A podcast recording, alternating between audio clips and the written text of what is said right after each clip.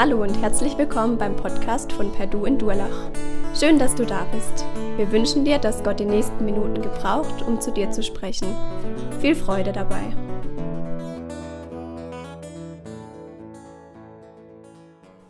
Gehen wir 1500 Jahre zurück. Irgendwo in Südeuropa sitzt ein junger Mann in einem Garten. Er ist frustriert. Er hockt da eigentlich hat er alles erreicht, was man in so einem kurzen Leben erreichen kann. Anfang 20, er gehört schon zu den größten Rhetorikern der gesamten antiken Welt, war damals einer der anerkanntesten Berufe, also so Battles miteinander diskutieren, wer gewinnt. Er ist, er ist eigentlich in einer glücklichen Beziehung, er lebt mit einer Frau zusammen, die er liebt. Er hat Geld und trotzdem fehlt seinem Leben was. Er sitzt da und schützt die Hände in den Kopf und ist einfach nur frustriert über sein Leben. Und während er so auf einer Bank sitzt, in diesem Garten, in irgendeinem besseren Haus, äh, läuft draußen auf der Straße ein Kind entlang. Diese Gärten damals waren vor dem Pöbel geschützt durch so eine Mauer, also er konnte es nicht sehen. Aber da läuft dieses Kind entlang und er hört, wie das Kind einen Ball prellt auf dem Boden und, da, und dabei irgend so ein, ein, ein, so ein Kindervers vor sich hin sagt. Und dieser Kindervers hat so einen Kehrreim, der heißt einfach nur, nimm und lies, nimm und lies, nimm und lies. Und er ist wie getroffen von diesen zwei Worten oder drei Worten, nimm und lies. Es ist wie für ihn gemacht. Und dieser junge Mann, Augustin, ist ja der größte Kirchenvater des gesamten Hochmittelalters, sozusagen der, der frühen Antike und dann des ganzen Mittelalters, der bestimmende Kirchenvater überhaupt. Diese drei Worte verändern sein Leben. Er sucht seine Bibel irgendwo raus, oder zumindest die Handschriften, die er davon hat, und fängt an zu lesen und kommt zum Glauben an Jesus. Drei Worte von einem kleinen Kind beim Ballspielen gesprochen verändern den gesamten Verlauf der Kirchengeschichte, könnte man sagen, denn er hat unglaublich viel entwickelt in der frühen Kirchengeschichte. Da ist ein junger Moslem in Pakistan, er wächst auf in einer ganz strengen, gläubigen islamistischen Familie. Er ist er ist hoch angesehen. Und eines Nachts im Traum begegnet ihm eine weiße Lichtsgestalt und sagt zu ihm, du, ich bin Jesus, such mich und dein Leben wird gut, so ungefähr. Ein Buch, was ich gerade lese. Er hat keine Ahnung so richtig. Er hat schon mal im Koran von Jesus gelesen, aber er irgendwie, er später merkte, das war gar, also er hatte keine Ahnung, wer das ist. Er macht sich auf den Weg, auf die Suche nach Jesus, fängt an, mit Jesus zu leben und sein ganzes Leben verändert sich zunächst mal eher schlecht. Die Wahhabiten knöpfen ihn sich vor, stechen ihn ab, er überlebt wie durch ein Wunder, kann später fliehen und lebt ein Leben mit Jesus. Wie bist du mit dem Glauben in Berührung gekommen? Was ist deine Geschichte? Wir sind jetzt in der zweiten Woche von unserem 42-Tage-Projekt und in der letzten Woche, falls ihr in der Kleingruppe irgendwo seid, ging es ja darum, seine Geschichte auch mal zu lernen, zu erzählen. Was ist deine Geschichte, die du mit Gott hast, wenn du eine hast? Mag vielleicht auch der eine oder andere unter uns sitzen, wo sagt so, ey, ich bin erst noch am Suchen. Okay, kein Ding. Klar, aber hast du auch jetzt schon vielleicht eine Geschichte. Was ist deine Geschichte, die du mit Jesus hast? Vermutlich, allerhöchstwahrscheinlich werden irgendwo Leute drin vorkommen, Freunde, Bekannte, Verwandte. Der größte Teil aller Menschen, die anfangen zu glauben an Jesus, tun das, weil irgendwelche Freunde, Bekannte und Verwandte sie mit auf den Weg genommen haben. Und so auch bei unseren zwei, die ich gerade äh, erzählt habe, die zwei Geschichten. Es muss ja nicht so spektakulär bei dir gewesen sein. Aber Augustin sagt später mal, ich konnte gar nicht anders als zum Glauben kommen an Jesus, weil meine Mutter, er stammt aus Nordafrika eigentlich, meine Mutter lag Tag und Nacht auf den Knien zur Rettung meiner Seele, ich hatte eigentlich gar keine Chance. Das war so sein Fazit später. Oder der junge äh, Islamist aus, aus Pakistan, er merkt erst nachher, dass seine Tante eigentlich schon lang Christin ist und ihn auch, äh, sage ich mal, gefüttert hat mit Informationen, ohne dass er es gemerkt hat. Erstmal. Sie musste das versteckt tun, weil es natürlich gefährlich ist in der Kultur. 42 Tage lang möchten wir euch ermutigen, hinzuschauen, wie kannst du das, was dein Leben einzigartig bereichert, wie kannst du das teilen mit den Menschen, die dir für dich wichtig sind, mit den Menschen, die du lieb hast, mit den Menschen, mit denen du unterwegs bist? Wie kannst du erleben, dass auch ihr Leben den Reichtum und den Geschmack von dem Reichtum bekommt, den dein Leben hat? Ein Stück weit wollen wir euch Mut machen, anleiten, inspirieren, diesen Weg zu gehen. Falls du heute das erste Mal da bist in diesem Projekt, letzte Woche nicht da sein konntest, ermutige ich dich, nochmal das nachzuhören. Auf unserer Homepage könnt ihr die Predigten nachhören. Letztes Mal ging es ums Thema, ich verbreite die gute Nachricht von Jesus aus Überzeugung. Es muss was in uns drin sein, Überzeugung in uns wachsen, damit wir was weitergeben können, ist ja klar. Hör dir das nochmal an. Wenn du sagst, ich möchte in der Zeit nicht nur einmal in der Woche hier eine Predigt hören zu diesem Thema, sondern ich möchte mich jeden Tag mit diesem Gedanken beschäftigen, dann kannst du unser Impulseheft bekommen. Wir haben ein Impulseheft digital, das können wir euch zuschicken. Manche von euch haben es ja schon automatisch zugeschickt bekommen, die im Verteiler sind.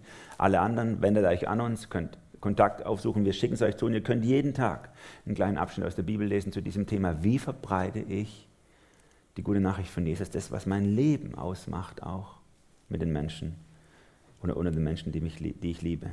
Und ich wünsche euch natürlich auch, dass ihr es vertieft in der Kleingruppe, da wo ihr seid, dass du in einem Hauskreis bist, in einem Teenie, im Jugendkreis irgendwo, ihr darüber redet, oder auch in euren Familien, mit euren Eltern, mit euren Kindern, in euren Familien, die machen ja die gleichen Themen durch, wenn sie hier in der Gemeinde sind.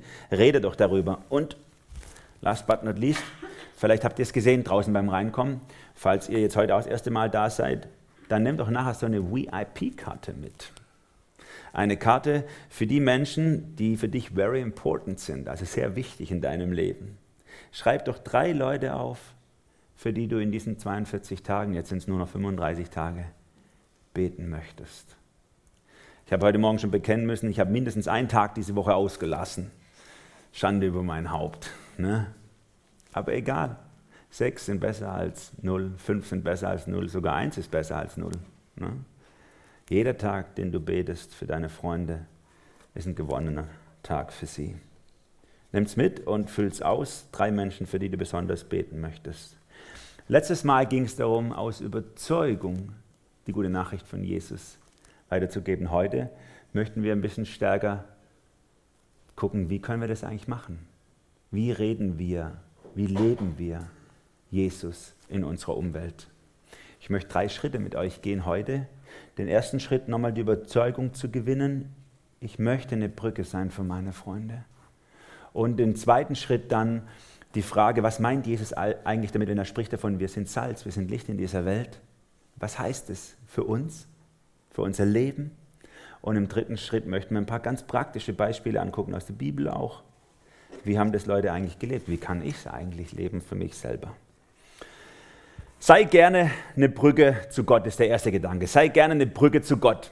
Ich habe euch mal ein Bild mitgebracht, aufgemalt, meinen künstlerischen äh, Fähigkeiten, das ich selber gelernt habe, schon als kleiner Bub bei irgendeiner Kinderbibelwoche. Ich komme ja so aus einer hardcore-christlichen Familie. Und da wurde ich auch in solche Wochen geschickt. Und da war dieses Bild. Vielleicht kennt ihr das Bild, oder? Selber schon benutzt, selber schon gesehen. Hier haben wir Gott oft als Dreieck dargestellt, weil wir ja davon überzeugt sind, dass Gott in drei Personen lebt. Der Vater, der Sohn, der Heilige Geist. Und hier bist du als Mensch, ich als Mensch. Und es gibt einen tiefen Graben zwischen Gott und mir. Philipp hat vorher schon gefragt, für was ich Rosa brauche. Ist doch klar, für was man Rosa braucht. Rosa ist die Sünde. Also schreibe ich mal hier rein, in diesen tiefen Graben. Die Sünde, die Schuld, das, was nicht passt zu Gott, die Heiligkeit, die du eben nicht hast, die Gott eigentlich das Recht hat einzufordern, die trennt dich von ihm. Und wir brauchen jemanden, der diesen garstigen Graben zwischen Gott und uns aufschüttet oder überbrückt. Und, so habe ich es in diesem Bild gelernt und ich finde, es ist auch echt ein treffendes Bild, da kommt Jesus und er stirbt für deine und meine Schuld und dieses Kreuz, in dem er, in dem er stirbt, sozusagen überbrückt diesen Graben zwischen Gott und mir und ich habe endlich die Chance, in Gottes Gegenwart zu kommen. Paulus drückt es mal so aus in Römer Kapitel 3 ab Vers 23, alle haben gesündigt und in ihrem Leben kommt Gottes Herrlichkeit nicht mehr zum Ausdruck. Und dass sie für gerecht erklärt werden, beruht auf seiner Gnade. Es ist sein freies Geschenk aufgrund der Erlösung durch Jesus Christus. Ihn hat Gott vor den Augen aller Welt zum Sühneopfer für unsere Schuld gemacht. Durch sein Blut, das er vergossen hat, ist die Sühne geschehen und durch den Glauben kommt sie uns zugute. Wir Alle sind zunächst mal getrennt von Gott durch diesen garstigen Graben, aber Gott ist gnädig. Er schüttet oder überbrückt diesen Graben zu unseren Gunsten und wir haben die Chance, endlich zu Gott zu kommen. Leider ist in unserer Kultur das oft so, dass dieses Bild gar nicht mehr greift. Denn die allermeisten Menschen kommen nie an diesen Punkt. Bei uns im Westen hier. Die kommen nicht an den Punkt, dass sie sich im Angesicht Gottes sehen und sagen, ja, wie ist es eigentlich zwischen Gott und mir? Die bleiben schon viel früher hängen. Die bleiben schon viel früher hängen, weil die ganzen Themen, Vergebung, Schulden, Gott, vor dem ich Rechenschaft ablegen muss und, und, und, und, und, bis hin zu unserer Art als Christen, wie wir uns kleiden, wie wir uns geben, wie wir uns reden, was für Rituale wir haben, ist für die Menschen wie so ein zweiter Graben, vor dem sie stehen. Sie, stehen, sie scheitern eigentlich schon viel früher. Sie stehen nämlich hier und haben ein Problem, ich drücke es jetzt mal so aus, mit dieser ganzen christlichen Kultur. Die stehen davor und denken so, wenn ich so werden muss wie der und wie die, uh, dann will ich damit nichts zu tun haben. Die sind aber komisch. Wie die reden, wie sie sich geben, was die, was die für Aussagen treffen. Die haben ein Riesenproblem mit unserem Denken und kommen da nicht drüber. Mein Nachbar, wo ich aufgewachsen bin, als kleiner Bub, mit dessen Tochter ich in die Schule gegangen bin, der hat es mal so ausgedrückt, ganz einfach, war ein einfacher Landwirt, hat gesagt, in der Kirche, in der ersten und zweiten Reihe hocken die größten Heuchler vom Dorf. Sarah, Erich. Die größten Heuchler vom Dorf. Philipp noch. Ja, ja, Philipp war vorher schon der Heuchler. ja, ich sage, die sind den ganzen Gottesdienst, schreien sie rum und ich sage jetzt mal in unserem Kontext heute, heben die Arme am allerhöchsten beim Worship. Und dann, und dann, kaum ist das Amen in der Kirche fertig, geht es schon wieder nur um, wer verdient den meisten, wo kann ich die anderen über den Tisch ziehen, wo kann ich noch irgendwas was und wie. Die scheitern an diesem. Solche Menschen scheitern an diesem Graben und sagen, ich komme da nicht drüber hinweg. Die kommen gar nie an diesen Punkt, dass sie sich vor Gott in Verantwortung sehen und sagen, okay, wie ist denn das eigentlich jetzt mit Gott? Und deswegen braucht es Menschen wie du und ich, die bereit sind, für diese Menschen hinzugehen und ihnen eine Brücke zu bauen. Über diesen ersten garstigen Graben, das, das für sie einfach gar nicht einsichtig und verständlich ist, diese Frage, damit sie an diesen Punkt kommen, wo wir auch aufgeschmissen sind. Denn den Graben der Sünde und der Schuld, den können wir nicht zuschütten den können wir auch nicht begreiflich machen. Das muss Gott tun. Aber du und ich, wir können die Menschen eine Brücke bauen, dass sie sich irgendwann vor Gott sehen und sagen, hey, wie ist es eigentlich mit Gott in mir? Und dann ist genau das passiert, was ich mal gelesen habe. Christen sind die einzige Bibel, die die Menschen lesen. In unserer Kultur kann jeder innerhalb von 20 Minuten eine Bibel haben, außer sonntags vielleicht, wenn der Laden zu ist. Aber ansonsten kriegst du ratzfatz irgendwo eine Bibel her wenn du willst. Und trotzdem liest fast keiner drin. Aber sie lesen dein Leben. Christen sind die einzige Bibel, die die Menschen lesen. Sie lesen dein Leben. Möchtest du eine Brücke sein? Soll dein Leben eine Brücke sein für die Menschen? Über all das, was sie so trennt von diesen ganzen essentiellen Fragen, damit sie irgendwann vor Gott stehen und sagen, ja, wie ist das jetzt eigentlich mit uns beiden? Wie komme ich über diesen Graben? Und dann kann es vielleicht sein, du bist unterwegs mit deinen Freunden oder Bekannten oder Verwandten und es kommt so eine Situation, wo du merkst, jetzt könnte ich was sagen, würde super passen und du legst dir innerlich ein paar Worte zurecht und du denkst, wie sage ich das und dann fangst du an, kriegst du große Schweißflecken unter den Armen. Ich sollte, jetzt müsste eigentlich jetzt und dann ist die Situation vorbei. Ach, hätte ich, ich und dann nachher fallen dir die Worte ein, die du hättest sagen sollen. Und dann bist du enttäuscht von dir. Oder vielleicht die andere Situation, du steckst in so, einem, in so einem Gespräch und auf einmal merkst du, ja, es passt super. Jetzt und dann packst du aus, du ziehst alle Register, die du kennst, du erzählst von Jesus, was er tut und du zitierst ein paar Bibelstellen und du erklärst die ganze Problematik hier äh, und du merkst schon im Gespräch, der andere macht zu. Fertig. Es berührt gar nicht sein Herz. Es, es irgendwie kommt gar nicht bei ihm an. Und du bist nachher gefrustet und der andere ist gefrustet, weil ihr irgendwie keinen kein Weg gefunden habt miteinander. Oder du lädst jemand ein zu einer Veranstaltung und denkst, hey, komm doch, das ist so gut, weil du willst dir wünschen, der, der da vorne redet, der kann das viel besser als du und du würdest ihn gern einladen dazu und du baust vielleicht einen Druck auf, auf deine Freunde und am Schluss fühlen sie sich unter Druck und du unter Druck und du bist enttäuscht, was dann passiert oder nicht passiert. Kennst du solche Situationen? Dann denkst du vielleicht nachher, dann sage ich lieber gar nichts mehr. Es gibt ja dieses Lied, vielleicht kennt ihr das, ich kann nicht schweigen von dem, was du getan hast. Ich kann super schweigen von dem, was Gott getan hat. Ich muss überhaupt nichts sagen. Und manchmal habe ich überhaupt keine Lust, wegen solcher Erfahrungen, die wir gemacht haben. Und manchen von euch geht es auch so. Denkst du, ich, es war immer scheiße bisher, ich sage lieber gar nichts mehr. Und ich glaube, diese Negativerfahrungen, diese Enttäuschung, der Frust und der Druck, den wir manchmal in uns verspüren, hat was damit zu tun, dass wir ein falsches Bild in uns drin haben. Ein Bild, wie diese ganze Sache eigentlich ablaufen müsste. Ich, ich sage es euch mal, wie ich es erlebt, erlebt habe. Im zarten Alter von neun Jahren wurde ich ja schon beglückt mit einem äh, Trompeteninstrument und musste lernen, Trompete zu blasen im Posaunenchor.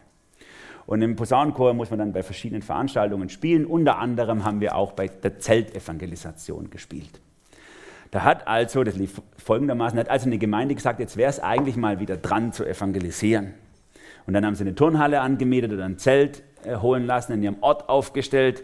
Dann haben sie einen, irgendeinen Starredner geholt, einen Evangelisten, der dann Bibelabende veranstaltet, mittags noch so Kindermissionsnachmittag oder Kinderbibeltage. Vielleicht dann irgendwelche Musik, Posaunenchor oder was weiß ich, und wenn sie ganz kreativ waren, nur eine Theatergruppe oder so. Und dann hat man fünf Tage lang wirklich alles gegeben. Man hat vorher schon tausende von Flyer verteilt und Plakate und alle Leute und so heiß gemacht, fünf Tage durchgekämpft und dann oh, haben wir es geschafft. Da waren wir wieder ein Jahr frei. Bis zu den nächsten Evangelisationstagen. Dann ging der ganze Battle von vorne los. Und ich saß da manchmal drin und habe mich total unwohl gefühlt an so Tagen. Total unwohlgefühlt. Ich erinnere mich an Zeiten, wo ich mich festgehalten habe in meinem Stuhl, weil der da vorne quasi mich gezwungen hat, innerlich nach vorne zu kommen. Und ich habe mich einfach festgehalten am Stuhl, damit ich nicht aufstehe und vorlaufe, weil da so ein Druck aufgebaut wurde. Für manche ist es eine gute Sache gewesen. Manche haben einen Start gemacht mit Jesus. Für manche war es einfach nur Druck, Druck. Es ist ganz sicherlich nicht die einzige Art, wie wir die gute Nachricht von Jesus weitergeben können. Diese Art, das Evangelium unter die Leute zu bringen, wurde erst Ende des 19. Jahrhunderts erfunden. Was haben die Christen 1800 Jahre lang gemacht? Eigentlich, dass sie sowas nicht gehabt haben. Wie hat das funktioniert? Ich bin mir sicher, dass manche von uns dieses Bild im Kopf haben, sagen, so müsste das doch eigentlich sein. Vorne einer, der ruft zur Entscheidung und jetzt, wenn du dich fühlst, dann komm nach vorne und dann, du, du, du. früher hat es noch eine Büßerbank gegeben, da mussten die hinknien und so. Jetzt gibt es ein Kreuz, wo man im Lichtkegel steht oder Entscheidungskärtchen zum Ausfüllen. Wunderbar. Ist nicht schlecht, muss aber gar nicht das sein, was zu dir passt. Einer geht ständig auf fremde Menschen zu, ist beim dritten Satz schon irgendwie ganz natürlich bei Jesus und Gott andere kriegt beim Gedanken daran schon Schweißausbrüche, stirbt schier. Deswegen glaube ich, es ist viel wichtiger, bevor wir die Frage stellen, wie rede ich eigentlich von Jesus, ist die wichtigste Frage für uns zu klären, was will ich eigentlich sein? Willst du eine Brücke sein für deine Freunde? Das ist die Entscheidung, vor der du stehst. Nicht nur heute, aber heute kannst du es mal in Angriff nehmen. Hab deine Familie vor Augen, hab deine Freunde vor Augen, die Menschen, deine Arbeitskollegen, all die Menschen, die du kennst und die Jesus noch nicht so kennen wie du. Willst du eine Brücke sein für diese Menschen? Du kannst sie nicht zum Glauben führen, aber du kannst sie dahin führen, dass sie sich im Angesicht Gottes erkennen. Das ist die spannende Frage. Und damit kommen wir zum zweiten Gedanken für heute. Schmeiß dein Salz in die Suppe, habe ich es mal genannt. Schmeiß dein Salz in die Suppe. Da war ich eingeladen bei einer Gemeinde vor einiger Zeit, zum genau so eine Veranstaltungen, mich also als Speaker da zu sein. Hunderte von Leuten in der Turnhalle, war gigantisch coole Stimmung, war super. Gerade am ersten Abend sogar wieder ein Posaunenchor gespielt. Ich habe es ganz vermisst gehabt, Posaunenchor. Und, und ich war da und es war schön. Die Gemeinde waren ganz liebe Leute und hingegebene Menschen und die hatten ein Anliegen für ihr Dorf. Es war nur irgendwas komisch. Und ich habe es gemerkt am, am, ersten Abend, wenn ich mit den Leuten so ins Gespräch gekommen bin nach der ersten Veranstaltung, ich habe keinen einzigen gefunden, der kein Christ war. in dem ganzen Raum. Es waren alles schon Christen, die da rumgerannt sind. Ich überlege, das stimmt doch irgendwas nicht. Die haben mich zur Evangelisation eingeladen und hier rennen nur Christen rum.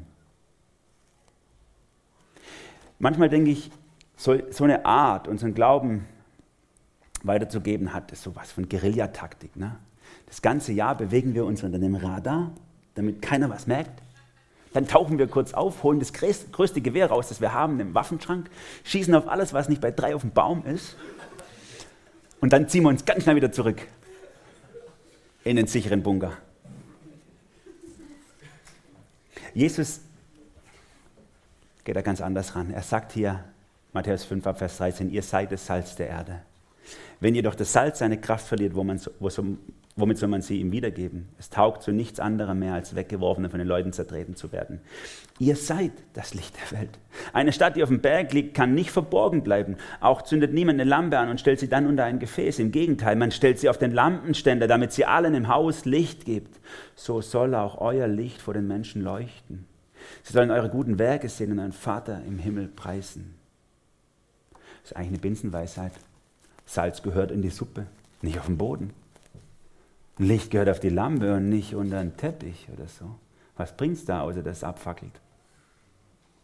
Wie ist es mit Jesus? Er sagt hier, es ist gar keine Frage, was du bist. Er sagt nicht so, hey, jetzt sei, jetzt sei doch mal bitte Salz für diese Welt. Er sagt nicht, jetzt sei doch mal bitte Licht, sondern er sagt, hey, du bist Salz. Es wäre super, wenn du auch in die Suppe reingehen würdest. Hey, du bist ein Licht. Es wäre klasse, wenn du dich auf den Leuchter schrauben lassen würdest, dass es jeder sieht. Salz ist dazu da, dass man es schmeckt. Licht ist dazu da, dass es leuchtet. Ich habe euch mal eine Formel mitgebracht für das. Das ist eine kleine mathematische Formel sozusagen. Die lautet SDS plus HG gleich MGW. Jetzt wisst ihr Bescheid. Soll uns einfach nur eine ein, ein Hilfe sein, dran zu denken. Wir sind Salz, wir sind Licht. Jesus sagt nicht, sei das, sondern er sagt, du bist es. Entwickel bitte maximale geistliche Wirkung. Maximale geistliche Wirkung. Schmeiß dein Salz in die Suppe. Bring dein Licht auf den Leuchter. Die Leute sollen sehen, die Leute sollen schmecken. Maximale geistliche Wirkung. Das ist das Ziel mit unserem Leben. Das wünscht sich Jesus für dich. Und jetzt ist die Frage, wie kann ich da hinkommen? Maximale geistliche Wirkung zu entfalten. Und da haben wir zwei Komponenten in dieser, in dieser Gleichung. Das eine ist die Komponente, die für uns nicht verfügbar ist. Das ist der Heilige Geist. Heiliger Geist. Ne? Der ist der, der Menschen zum Glauben führt. Ich kann das nicht. Ich kann für Menschen beten, ich kann sie begleiten, ich kann, ich kann alles Mögliche machen, aber was ich nicht machen kann, ist Menschen gläubig machen. Das kann ich nicht. Das kann nur der Heilige Geist. Und deswegen bete ich für Menschen und sage, Herr, Herr, bitte schenke deinen Geist, dass er, dich, dass, dass er dich erkennen kann, dass er dich sehen kann. Aber was du dazu beitragen kannst, ist der erste Teil, SDS. Sei du selbst. Ganz easy eigentlich. Sei du selbst. Gib dich mit dem, was du bist, rein in die Suppe. Gott hat sich keine Armee von Klonkriegern geschafft, die irgendwie alle so uniformiert vorwärts gehen und jeder macht genau das Gleiche oder so. Sondern Gott hat dich so gemacht, wie du bist. Und über dir steht das Schöpfungsjahr, es war sehr gut, den finde ich klasse, die finde ich klasse so. Und das bring bitte mit ein. Und sag Jesus, so bin ich, das schmeiße ich in die Schale. Ich möchte es da reinschmeißen und ich möchte maximale geistliche Wirkung entfalten, auf die Art und Weise, wie du es dir denkst, für mich. Du musst nicht eine Rolle spielen, du musst nicht irgendwas machen, wo du denkst, so, oh, ich fühle mich total scheiße, aber ich glaube, das gehört sich so als Christ oder so. Sondern gib dich rein, wie du bist. Früher ist mir das manchmal so gegangen, wenn ich mit meiner Frau in der Fußgängerzone unterwegs war, kam doch immer wieder vor, dass irgendeiner gerade sein Schämelchen umgedreht hat, dann draufgestanden ist und Feuer und Schwefel gepredigt hat. So, ja, der, geguckt, wie der größte Umgehungsweg ist, dass ich nicht an dem vorbeilaufen muss. Das ist mir also peinlich. Oder andere Leute, die irgendwie total Freude dran haben, jeden einen Flyer in die Hand zu drücken über irgendwas, so wie es die Douglas-Leute und was weiß ich, was auch alle machen. Einfach jedem einen Flyer in die Hand. Ne? Und mir war das sofort peinlich. Ich denke so, boah, hey Leute, kommt mal runter oder so. Ne? Bis ich später gemerkt habe, es war totaler Hochmut von mir, so über diese Menschen zu denken. Denn es ist vielleicht ihre Art. Einer kann das richtig gut. Und es gibt x Geschichten von Leuten, die zum Glauben gekommen sind durch irgendjemand, der gerade Feuer und Schwefel predigt von einem Ding. Das wäre nicht mein Style. Oder jemand, der irgendwelche Flyer irgendwo verteilt. Das wäre nicht mein Ding. Aber es gibt Leute, deren Ding ist es. Und ich möchte dankbar sein, dass sie ihre Art gefunden haben. Ich möchte sie nicht verurteilen. Ich muss aber auch nicht sein wie sie. Ich muss es nicht kopieren. Es gibt nicht die Art, die genau richtig ist um Menschen Jesus nahezubringen, sondern so unterschiedlich wie wir sind, so unterschiedlich sind die Methoden. Der eine ist extrovertiert, der andere introvertiert, der eine ist spontan, intuitiv und der andere ist eher bedächtig. Der eine ist ganz stark auf Beziehung getrimmt und der andere eher auf Aufgaben und Abarbeiten und Ordnung und so. Und Gott kann alles brauchen.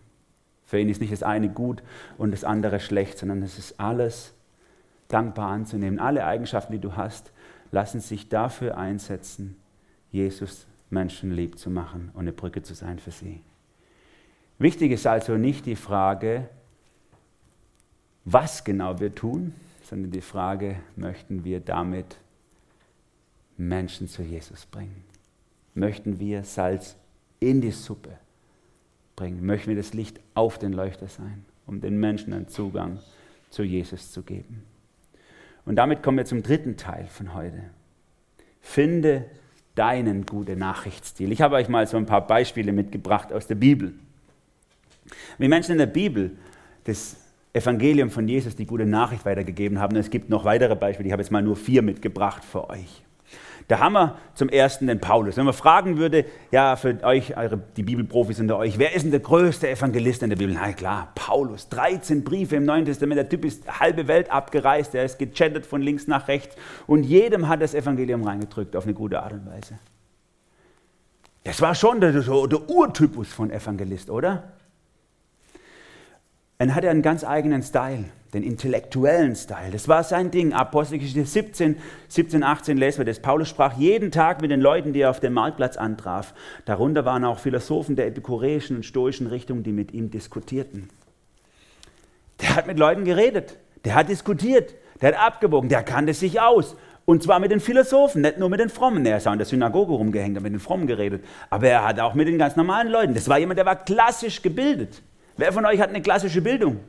Wer kennt so die großen Autoren unserer Zeit, die großen philosophischen Richtungen unserer Zeit? Na? Paulus war so einer. Der hat nicht nur seine Bibel gelesen, sondern der kannte sich aus. Auch in der klassischen Bildung. Und er konnte das einsetzen, um den Menschen zu zeigen, hey, Jesus ist der Weg.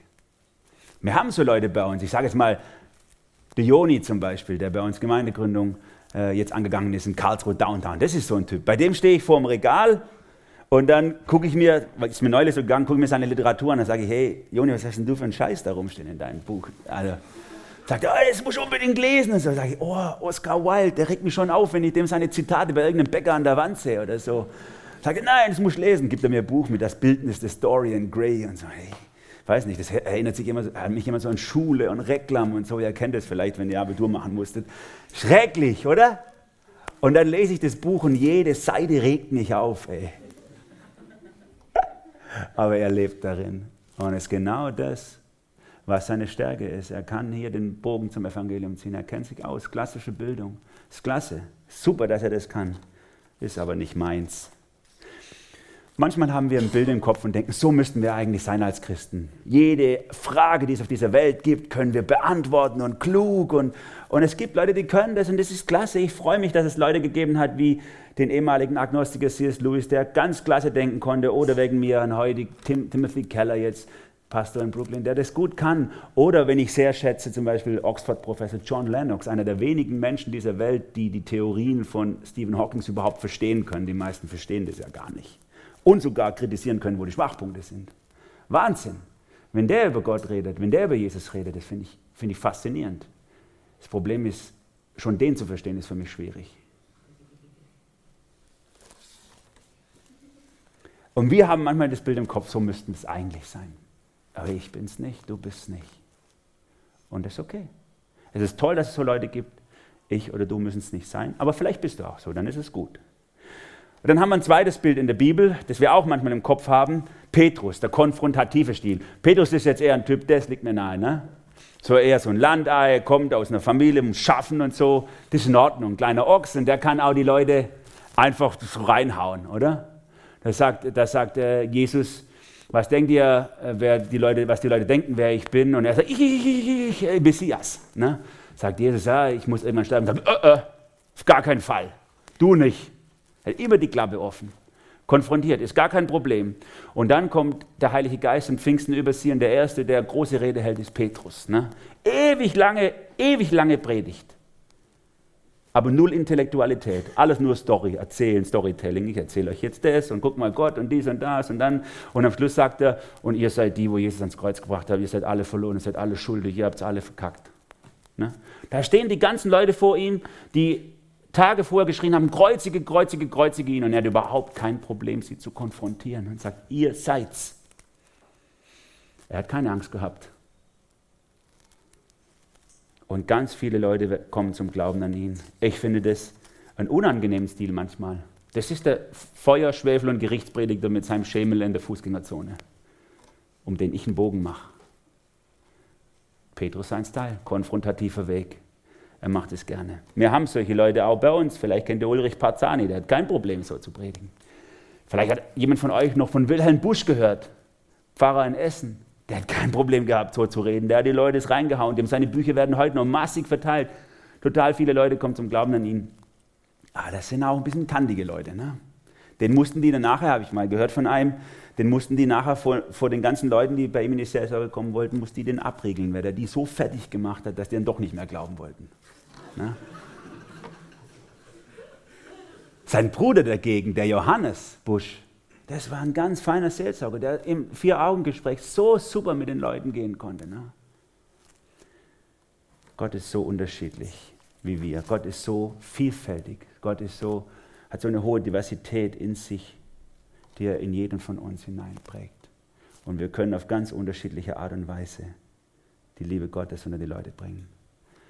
Oft haben wir diesen intellektuellen und konfrontativen Stil im Kopf, wenn wir über Evangelisation sprechen. Und wir denken, so müsste es doch eigentlich sein. Aber die Bibel hat noch so viele andere Wege. Ich nehme noch zwei andere als Beispiel. Da haben wir den Levi, beziehungsorientierter Weg. Lukas 5 wird uns die Geschichte von Levi beschrieben. Da ist dieser Zolleinnehmer Levi, dieser Steuereintreiber, der mit den Feinden, mit den Römern paktiert hat. Und da latscht Jesus an ihm vorbei und sagt, Levi, komm mit, und sagt Levi, okay, und kommt mit. Hat relativ schnell entschieden, geht einfach so, liest sich das in der Bibel, zack, war er weg. Und dann heißt es hier, kurze Zeit später hat er eine große Party gemacht. Später gab Levi für Jesus ein großes Festessen in seinem Haus. Daran nahmen viele seiner bisherigen Kollegen und andere Bekannte teil. Die Pharisäer, besonders die Gesetzeslehrer unter ihnen, murrten darüber und sagten zu den Jüngern, warum esst und trinkt ihr mit den Zolleinnehmern und ähnlichem Volk?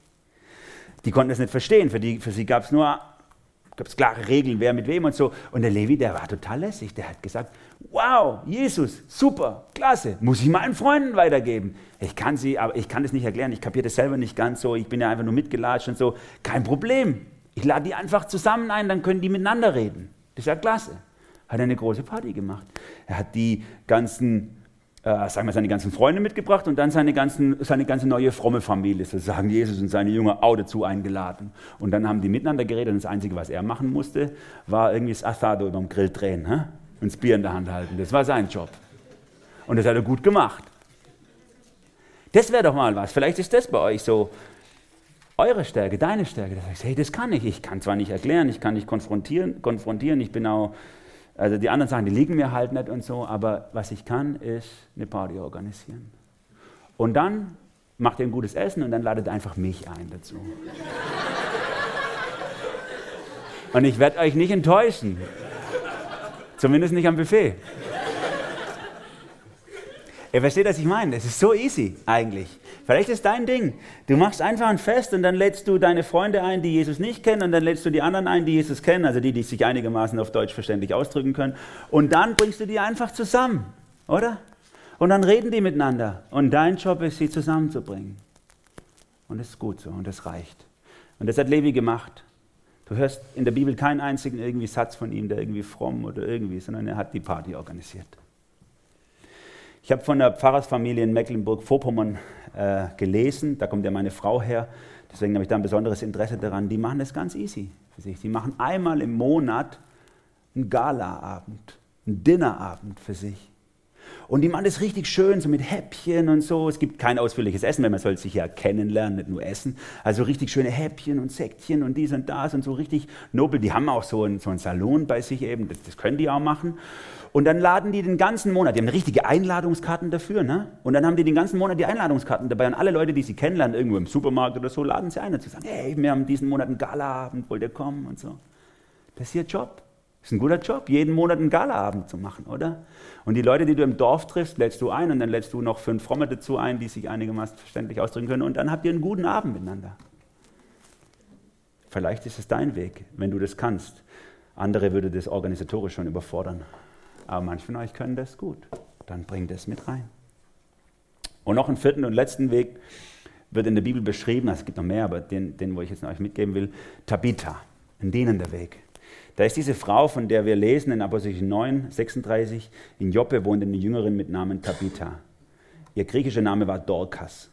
Beides bedeutet Gazelle. Sie hatte viel Gutes getan und den Armen geholfen. Das ist eine bisschen traurige Geschichte, die stirbt und so, und dann das, da kommen die Apostel und soll, sollen die irgendwie wieder zum Leben erwecken. Aber das Entscheidende ist, die Story von dieser Tabitha ist interessant. Diese Frau hatte eine Begabung, die sie richtig gut konnte, und das war Nähen. Die konnte einfach nähen. Und sie hat diese Begabung des Nähen in den Dienst Gottes gestellt. Er hat gesagt, okay, was kann ich gut nähen? Dann gebe ich das einfach mit rein. Und sie hat sich überlegt, wie kann sie den Menschen dienen mit Nähen? Und dann hat sie Klamotten genäht und hat es den Witwen und Armen und Weißen geschenkt. Und es hat eine riesige Wirkung in dieser Community gehabt. Das war deutlich dann in dieser Geschichte, was für einen großen Einfluss sie dadurch hatte, nur mit Nähen. Was kannst du besonders gut? An Autos rumschrauben. Tischtennis spielen. Keine Ahnung, was dein Ding ist. Gut Gitarre spielen. Egal, was immer du tust. Die Frage, die Jesus dir stellt, ist, schmeißt du das in die Waagschale? Möchtest du mit reinbringen, was du gut kannst? um deinen Freunden Jesus lieb zu machen. Gott kann alles benutzen. Das ist einer der Gründe äh, oder eine der Arten und Weise, wie wir auch in den Schulen hier arbeiten in unserem Stadtgebiet. Wir gehen da rein und haben die Leute einfach lieb und wir dienen ihnen. Was dann Gott draus macht, ob der Heilige Geist den einen oder anderen ihm deutlich macht, hey, das hat was mit mir zu tun, ist nicht mehr unbedingt unsere Verantwortung. Wir versuchen zu dienen und zu lieben auf die Art und Weise, wie wir es besonders gut können. Mit den Menschen zusammen sein. Das war die Art und Weise übrigens, wie in den frühen ersten Jahrhunderten nach Christi sich das Christentum am allermeisten ausgebreitet hat. Die Christen waren die Ersten, die sich um die Ausgestoßenen der Gesellschaft gekümmert haben. Witwen, Waisen, verletzte Soldaten und so weiter, die, um die sich niemand mehr gekümmert hat. Ich habe einen Kollege, der ist zur Hälfte Pastor und zur anderen Hälfte ist er, hat er eine Werkstatt, eine Autowerkstatt. Auch cool, oder? Und, mit dieser, und er macht es bewusst so, weil er mit der Autowerkstatt einfach Leute erreicht, die er sonst nie erreichen kann. Oder Freunde und Kunden. Und neulich hat er ein paar von meinen Büchern gekauft und gesagt, ich will mal denen was Gutes mitgeben zum Lesen. Äh, und hat da eben die gekauft und schenkt die an seinen Kunden. Locker, easy Möglichkeit. Das, was er gut kann, an Autos rumschrauben, möchte einfach in den Dienst von Gott stellen und sagen, damit möchte ich Menschen kennenlernen, mit denen ich Jesus teile. Wie ist es bei dir? Was ist deine Fähigkeit? Was ist das, was Gott in dein Leben reingelegt hat? Was du besonders gut kannst? Wofür du eine Leidenschaft hast? Alles, wirklich alles, kannst du mit in die Waagschale werfen, damit Menschen die gute Nachricht von Jesus auch hören von dir. Und damit komme ich zum Schluss. Ich habe hier was mitgebracht, was ich heute noch brauche. Fläschle Wein. Also verzeiht mir bitte, wenn ich, äh, ich habe da ein bisschen Tunnelblick in der Weinabteilung, es ist jetzt halt ein Württemberger. Ne? Was anderes gibt es da, glaub gar nicht. Auf jeden Fall, denn, denn äh, wenn das Wetter mitmacht, werde ich davon mit meiner Frau heute Abend ein Gläsle trinken auf dem Balkon. Jetzt stellt euch vor, ich stehe da also auf dem Balkon heute Abend und unsere schöne Weingläsle und das Weinfläschle und so und dann nehme ich den Flaschenöffner und sage, es muss doch gehen, beim Bier funktioniert es doch auch immer. Oder? So sind wir manchmal. Es muss doch gehen, bei anderen funktioniert es doch auch. Die machen das auch so. Oder, das kennt ihr vielleicht auch, ne? Mein Vater hat mir schon beigebracht, für einen Wein braucht man ordentliche Korkenzieher. Ne? Früher hat es mit dem Korkenzieher super geklappt. Hat immer geklappt. Nach dem Krieg war das ganz klasse. Das Zelt war immer voll. Ne? Dann sind die Leute in Scharen sich bekehrt. Ne? Das klappt auch heute noch. Manche sind so unterwegs. Oder vielleicht ein bisschen grober und sagen, ne, äh, brauche halt eine Dose, und dann schneidet man das Ding halt runter. Ne? Ist ja egal. Was Gott will, ist ganz einfach. Sei du selber, nimm deine Hand, dreh das Ding auf. Es kann so einfach sein, oder? Ihr müsst nicht auf empirische Studien zurückgreifen, auf die Erfahrung aus der Vergangenheit und was und übertragen und kompliziert oder so. Nee, sei einfach du selber. Sei einfach du selber, nimm deine Hand, schraub das Ding runter und sag, klasse, Gläsle Wein. Das ist das, was die Botschaft eigentlich von heute sein soll. Jesus ist es wert, dass wir es mit allen unseren Freunden teilen. Es ist das, was unser Leben ausmacht. Wir möchten es mit jedem teilen. Aber mach doch bitte keine Wissenschaft draus. Mach doch bitte kein kompliziertes irgendwas draus. Sondern sei einfach du selber. Schmeiß das rein und sag, Jesus, ich möchte so gerne Brücke sein für meine Freunde. Ich möchte, dass sie dich auch lieben. Ich möchte, ich möchte, dass dein Heiliger Geist in ihr Leben kommt und sie verändert, so wie du mich verändert hast. Ich stelle mich dir einfach zur Verfügung, so wie ich bin. Ich habe keine komplizierten Werkzeuge am Start. Ich bin kein Checker von irgendwas oder so, aber ich bin ich. Du hast dir was dabei gedacht, dass du mich so gemacht hast. Und das gebe ich jetzt einfach mit rein. Benutze es du und ich vertraue darauf, dass dein Heiliger Geist einfach was draus macht. Und dann kannst du es vielleicht erleben, dass der andere, ein oder andere von deinen Freunden verändert wird. Als mir das klar geworden ist, als ich so Anfang meines Erwachsenenlebens war, da hat sich das verändert in meinem Herzen. Als Teenie war ich ganz stark von diesem konfrontativen Weg geprägt und ich habe diskutiert bis zum Ende mit allem und jedem, der mir über den Weg gelatscht ist. Und irgendwann hat sich das verändert langsam und ich habe gemerkt, äh, Menschen zu begleiten auf dem Weg mit Jesus, zu Jesus.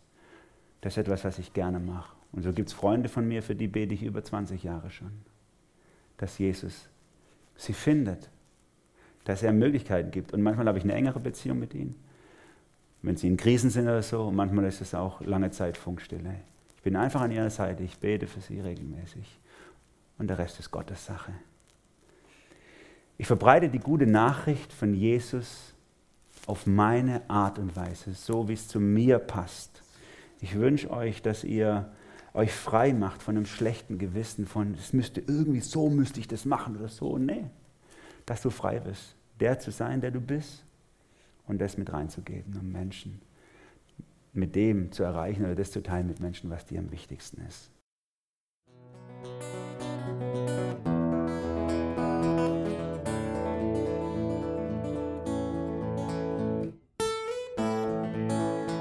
Wir hoffen, der Podcast hat dir weitergeholfen.